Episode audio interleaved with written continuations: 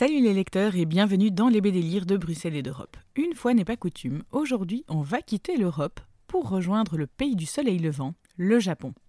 Et on va commencer avec Imawari House.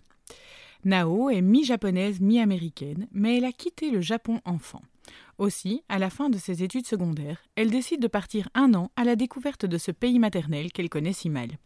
C'est ainsi qu'elle atterrit à Imawari House, une colocation d'étudiants du Japon et d'ailleurs, où elle va passer une année extraordinaire.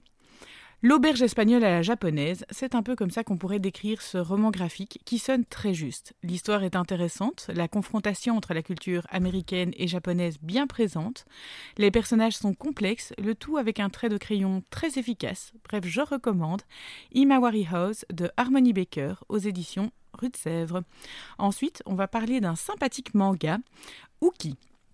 En effet, je vous propose de faire connaissance avec les sorciers Dorian et Dany qui viennent de rater leur bus pour intégrer l'école de magie. Trop honteux de devoir avouer leur erreur, ils se rendent chez leur tante en espérant qu'elle leur enseigne la magie.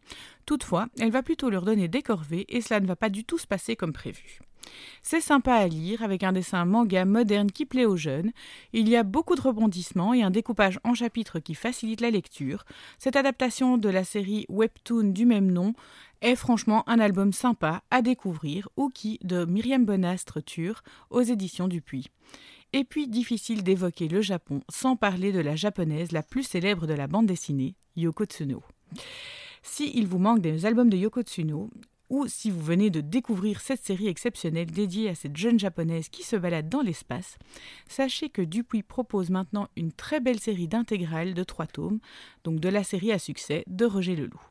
C'est aussi une bonne façon de faire découvrir cette série aux plus jeunes et de la redécouvrir grâce au cahier didactique que vous pourrez trouver en début d'album. À découvrir ou redécouvrir Yoko Tsuno Intégral Tome 10, Les ailes du péril de Roger Leloup aux éditions Dupuis. Et pour terminer cette chronique, on va rentrer en France. Quoique, avec une adaptation en manga d'un grand classique de la littérature française, Les Trois Mousquetaires. L'histoire, vous la connaissez, mais vite fait, nous sommes en France sous le règne de Louis XIII, et les mousquetaires sont au service du roi, pendant que le confesseur de la reine, le cardinal de Richelieu, complote pour évincer ce dernier. Dans le même temps, le jeune Charles d'Artagnan monte à Paris avec le grand rêve de devenir mousquetaire. Les trois mousquetaires en manga, il fallait oser. Je ne doute pas du fait qu'Alexandre Dumas se soit retourné dans sa tombe. Il faut dire que comme le dépoussiérage de l'album est quand même plus que profond, ça fait un peu mal. Mais mon côté idéaliste dira que c'est une nouvelle façon de faire lire des classiques aux enfants, alors en fait, pourquoi pas?